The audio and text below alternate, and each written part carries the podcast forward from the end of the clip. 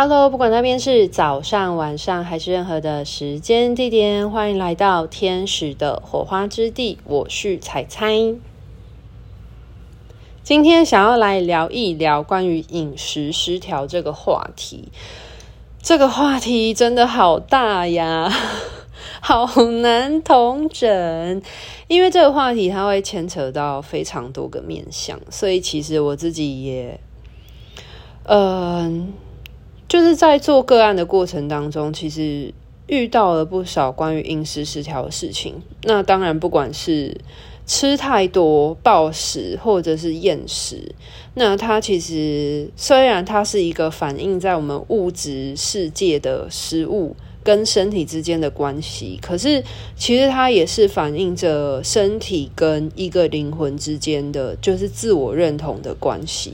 所以它牵扯到部分是很深的。那我自己在，我当然也以自己为范本啊，但也在研究关于饮食，然后跟身体之间的关联性，还有心情之间的关联性这件事情，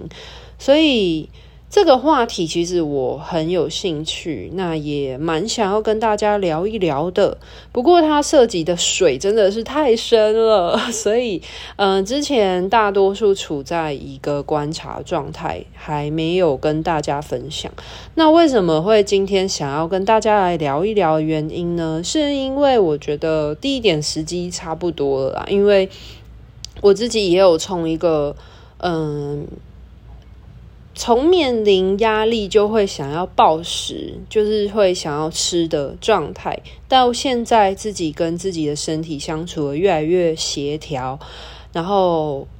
呃，往一个好好过生活，而且是稳定性的，好好的爱自己的身体，然后呃，拥抱自己的身体，然后呃，稳定的。饮食，然后找到一个舒服的饮食的状态方向前进，有一些些自己的心得了。那一方面也是我自己在做个案咨询服务的过程呢，就遇到了一些呃面临饮食失调或减重相关困扰的个案，那就有一些些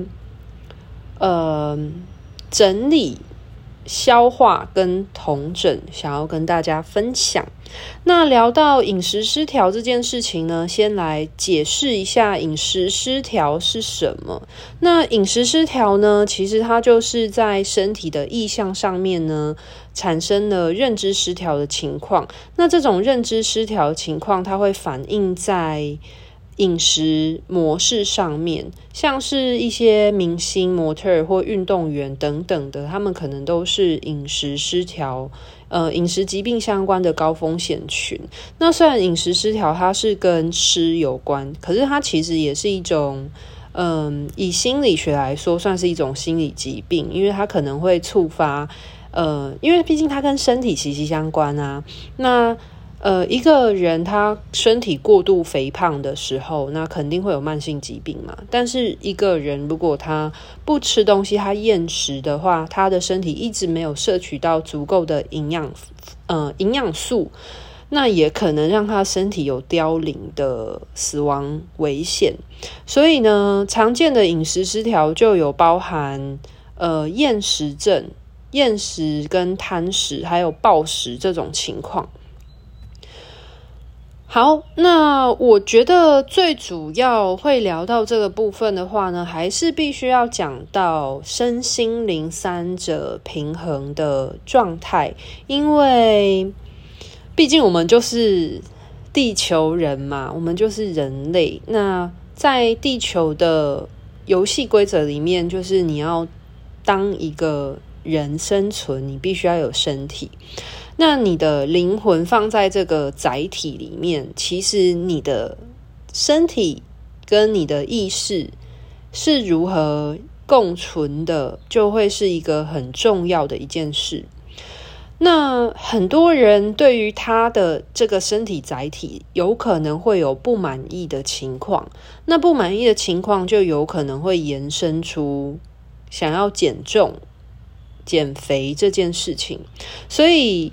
呃，要来探讨饮食失调是如何发生的之前的话，我觉得必须要先讲到说，一个人为什么他会想要有减肥这个行为举动。因为饮食失调，它并不是横空出现的，它并不是突然一个人某一天他就突然饮食失调了，并不是这样。它其实是一种渐进式的状态，就是有点像是在彩虹光谱的上面，就是每个人本来就是在这样子的彩虹光谱上，那你可能偏向于某一端。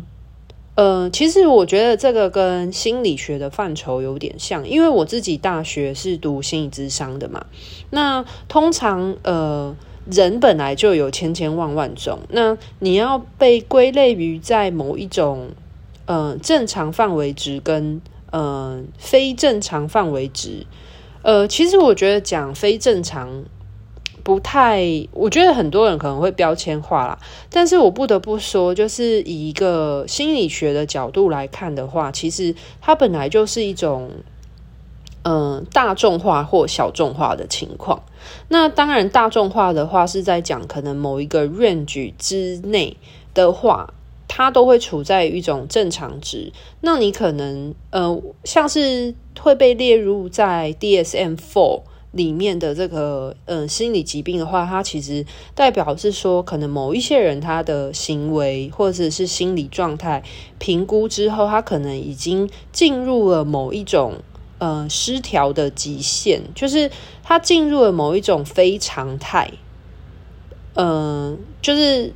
我们所讲的常态性嘛，就是呃比一个比较大众的普普遍性的情况叫做常态，那你可能。进入到某一种非常态的极端，就是呃过多或过少的时候，那你可能就是属于非常态的族群之中。那在饮食的情况来说，其实也是一个这样的情况，就是我们人本来就会有食量比较大或者是食量比较小的人，可是如果你的饮食状态已经落入了。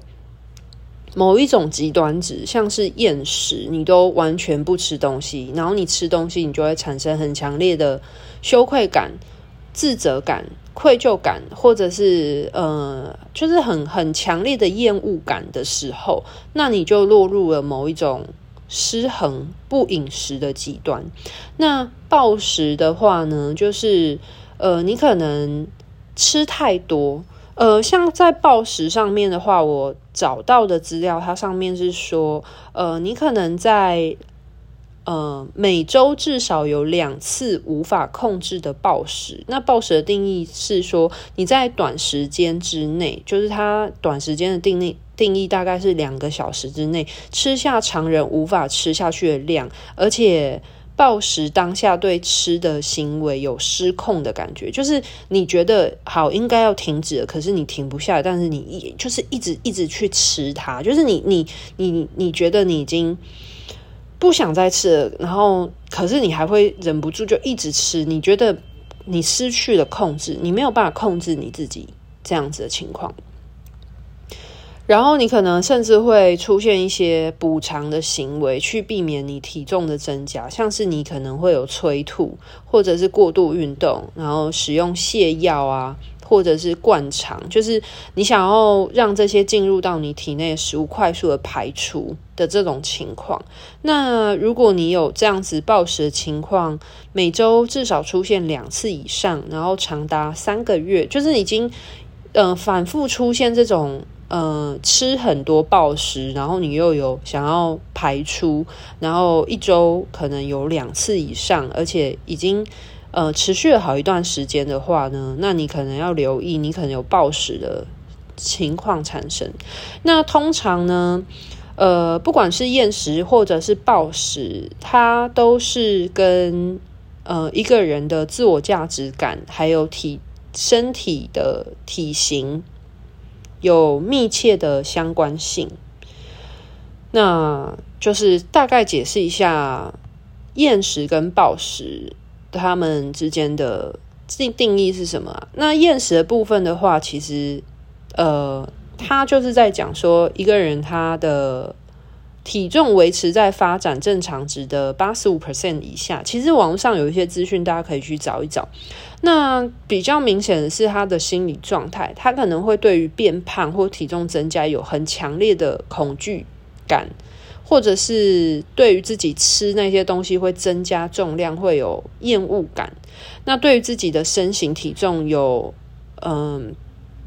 不不正常的。知觉就是可能自己明明已经很瘦，可是却觉得自己太胖这样子。那长期以来的话，会造成营养不良，那也会可能并发其他的生理症状，会让他的身体机能没有办法维持下去。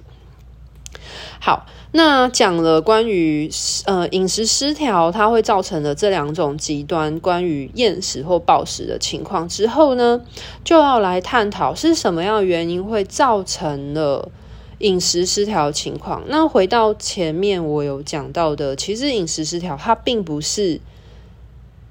突然之间发生的事情，它其实是一个渐进式，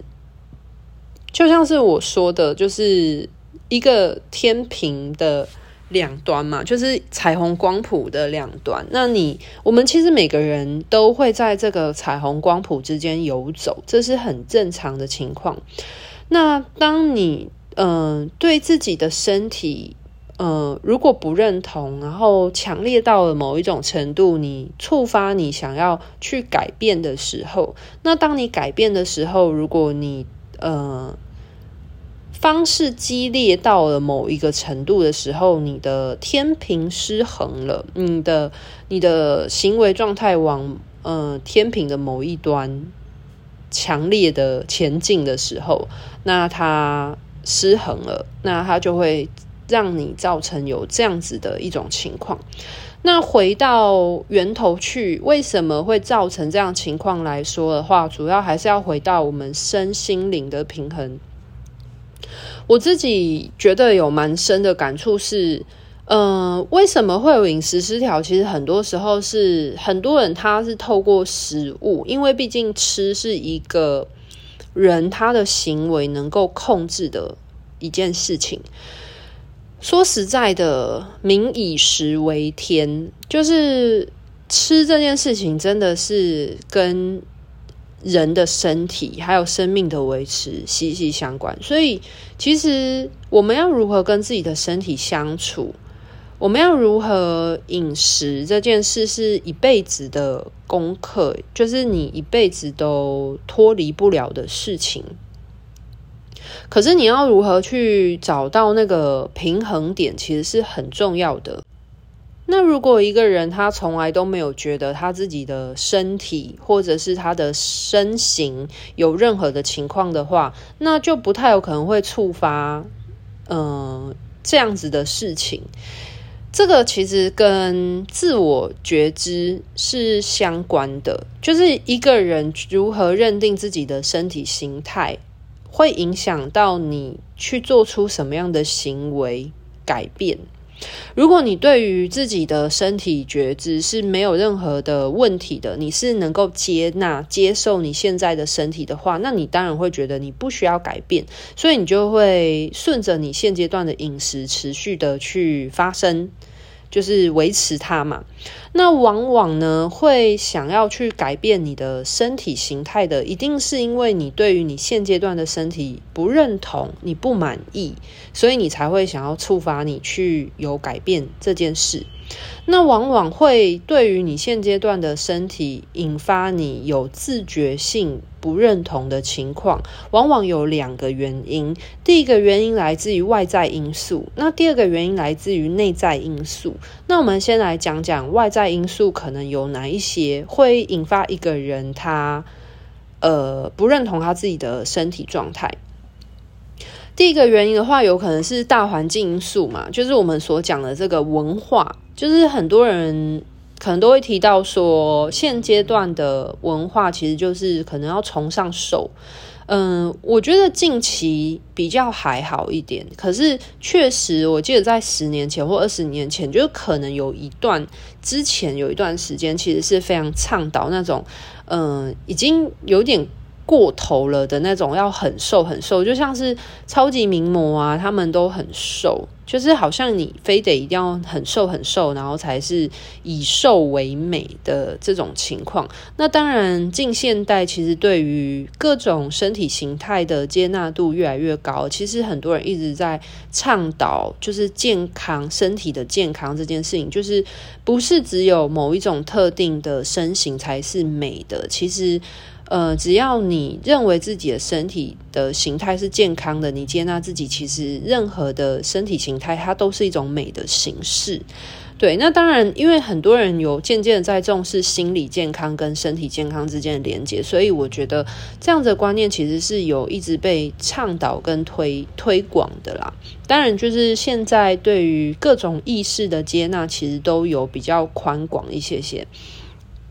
不过还是要先回到，就是，呃，很多人其实对于他现阶段的身体是无法接纳的。那无法接纳原因，有可能是来自于就是社会上的审美观或价值观的促使的原因，所以他可能在他心中会认定说，哦，可能他呃认定某一种身体形态。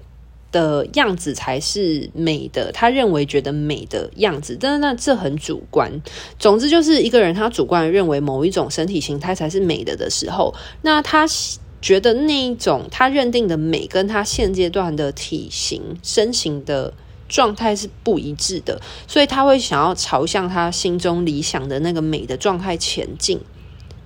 那当他有自觉有落差的时候，他才会想要改变。那这是一种就是外在因素，那也有可能是可能别人跟他说他变胖了等等的，就是他人评论的原因，这也是有可能的。那第二种的原因来自于自我认同，就是他的内心自觉，自己觉得自己的身体，就是像是有一些人就会觉得说，啊，他可能大腿太胖，或者他可能嗯嗯胸部太大或太小啊，就是他可能对于他身体的某一个部位是不认同的，又或者是他可能觉得他自己嗯。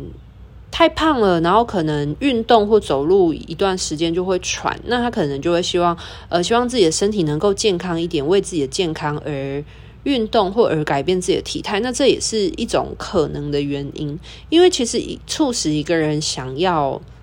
呃减肥或者是嗯、身体管理，其实有很多的因素，那当然不外乎就是外在因素跟内在因素啊。好，所以呢。嗯、要触发一个人去改变，需要先有动机嘛？那动机就可能有内在跟外在两种。好，那既然有了动机之后呢，他要实行的过程当中呢，就会遇到什么样的情况？还记得我们所说的这个身心灵的平衡是很重要的一件事情。如果一个人他的身体跟他的心情还有他的意识是不平衡的情况之下，会有失衡嘛？就会有我们所讲的不舒服，或者是呃情绪，或者是压抑等等的各种身心病的产生。好，那。